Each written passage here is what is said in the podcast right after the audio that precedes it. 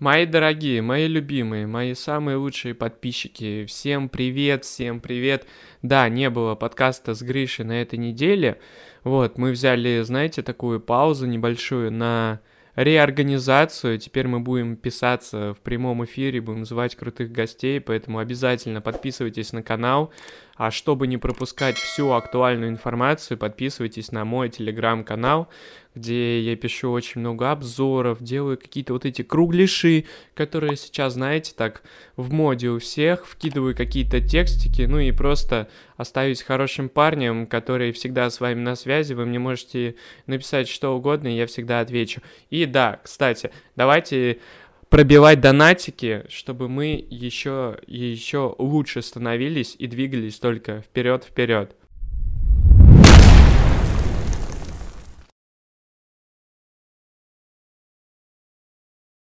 А начнем мы сегодня, давайте вот поговорим про крылья советов э, Динамо.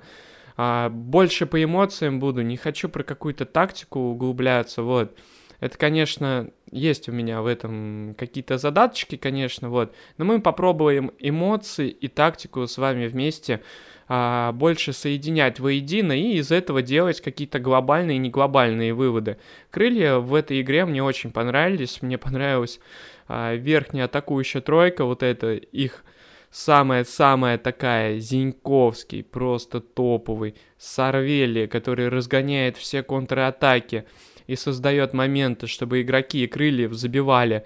И, конечно же, Глушенков, сбежавший парень из э, Чертанова, когда-то играл там, ну, а сейчас принадлежит он а, конечно, Спартаку, но выступает в аренде за крылья. Так вот, эта троица в этом матче просто зажигала. У Динамо было очень много проблем, конечно, в защите, очень много было провалов.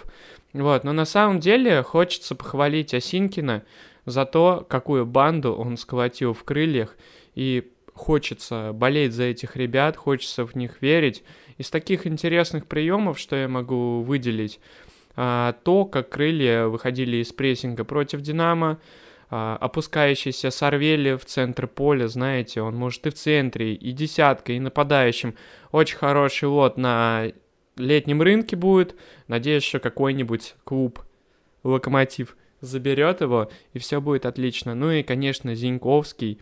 Знаете, это прям а, где-то в телеграм-канале, что ли, читал, видел, а, он напоминает молодого Аршавина, что-то от этого есть, вот, но Зиньковскому лет, конечно, побольше будет, чем тому молодому Аршавину, а, который раскидывал всех на дриблинге, двигался так, знаете, где-то даже на Месси а, похож по стилистике, вот, ну, мои примеры, мои примеры, поэтому я через свою призму и эмоции все воспринимаю, поэтому не серчайте, не серчайте.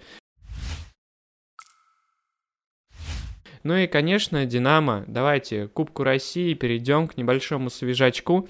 Динамо на этой неделе а, также играла матч против Алании. Вот, Алания, Спартака Гогниева, это любовь. Вы все помните тот прекрасный штрафной, который положила Алания и сравняла счет против Зенита на последней минуте. Этот розыгрыш, там, я не знаю, в 4, на 4-3-3 в инстаграм-аккаунт попал или нет – но я бы его туда залил бы сам, знаете, просто взломал бы Инстаграм бы, вот, под VPN или не под VPN, и залил бы его бы еще бы один раз. Вот, прямо перед игрой э, с Динамо, может быть, игроки Алании бы, прям, знаете, так воспряли бы духом и сыграли еще более увереннее, чем это было в игре на Кубке России. Динамо было удобно играть против такой Алании. Алания оставляла а, и допускала очень много ошибок, конечно. Первый тайм был полностью за Динамо. Ну, для Динамо это удобный соперник, но реально.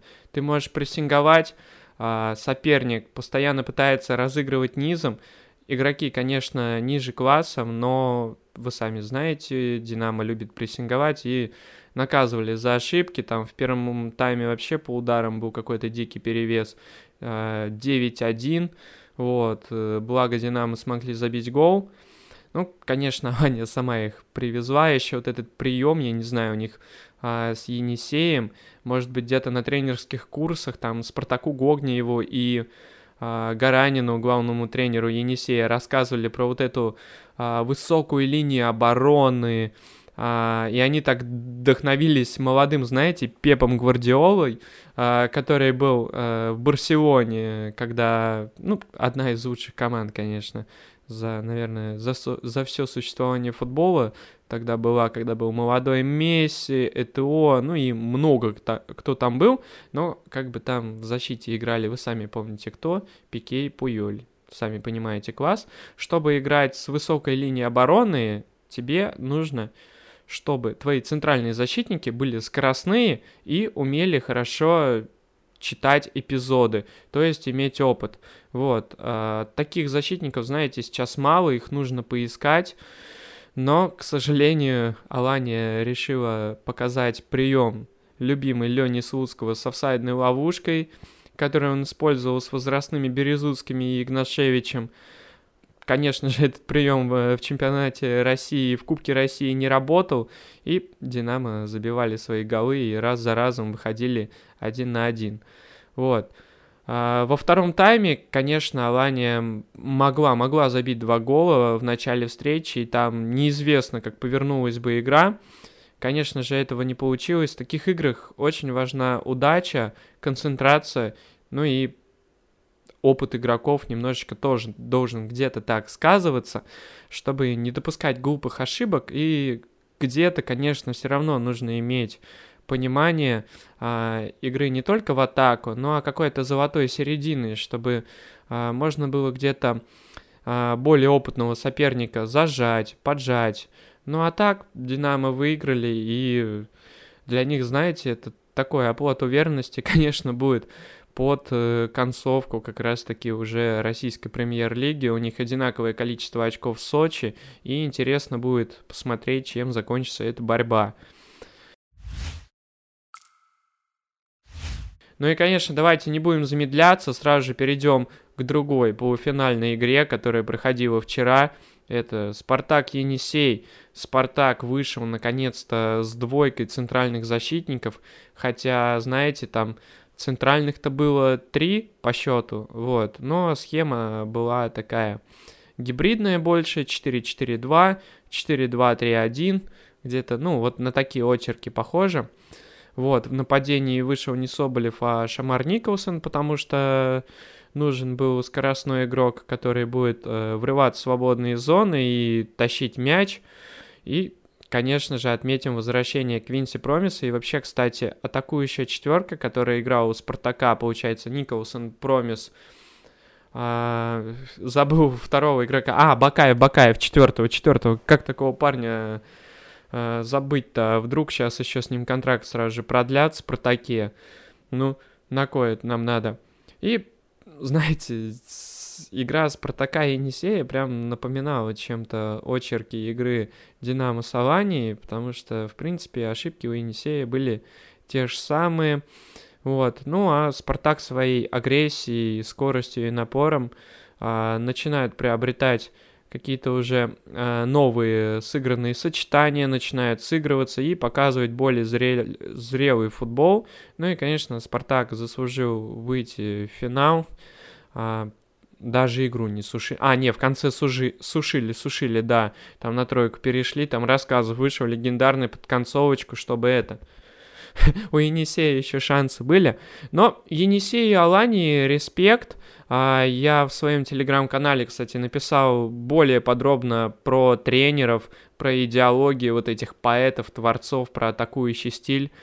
А, который сейчас так стал популярен у некоторых российских тренеров. Это круто, пусть развивает, но и при этом еще о балансе в своей игре тоже не нужно забывать, потому что это очень и очень важный аспект, как мне кажется.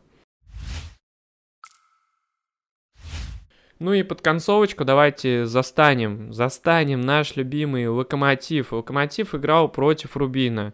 А тренерский штаб Локомотива, видимо, не понравилась им последняя игра против Краснодара на неделе, а может надо было просто продублировать, а, где-то освежить игру. Вот, вернулся Стас Макеев. Блин, как же мы все рады этому. Я был очень рад. В воротах вышел Худяков вместо Гилерми. А, появился в атаке вместо Жемалединова, которому дали отдохнуть Петров.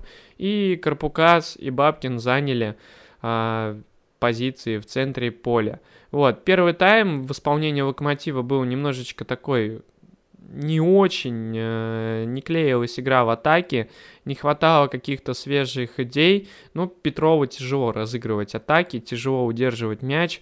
Плохо держали его на своей половине, и Рубин где-то в некоторых эпизодах был лучше. Рубин вышел по схеме 4-4-2, 4-2-3-1, ну, такой гибрид, знаете, популярный. Вообще в РПЛ какая-то фишка пошла на использование вот этих двух схем, а, особенно 4-4-2, ну, можно много команд сюда причислить, вот ЦСКА, Спартак, Локомотив где-то ситуативно также играет, и, конечно же, наш любимый всеми самый лучший чемпион России Зенит Санкт-Петербург. Вот. Рубин, да, с контратак где-то что-то пытались создавать, но надежный Стас Макеев. Как же он играл? Как же он играл? Просто на своем спокойствии. Знаете, что меня удивило? Что не было никакого мандража.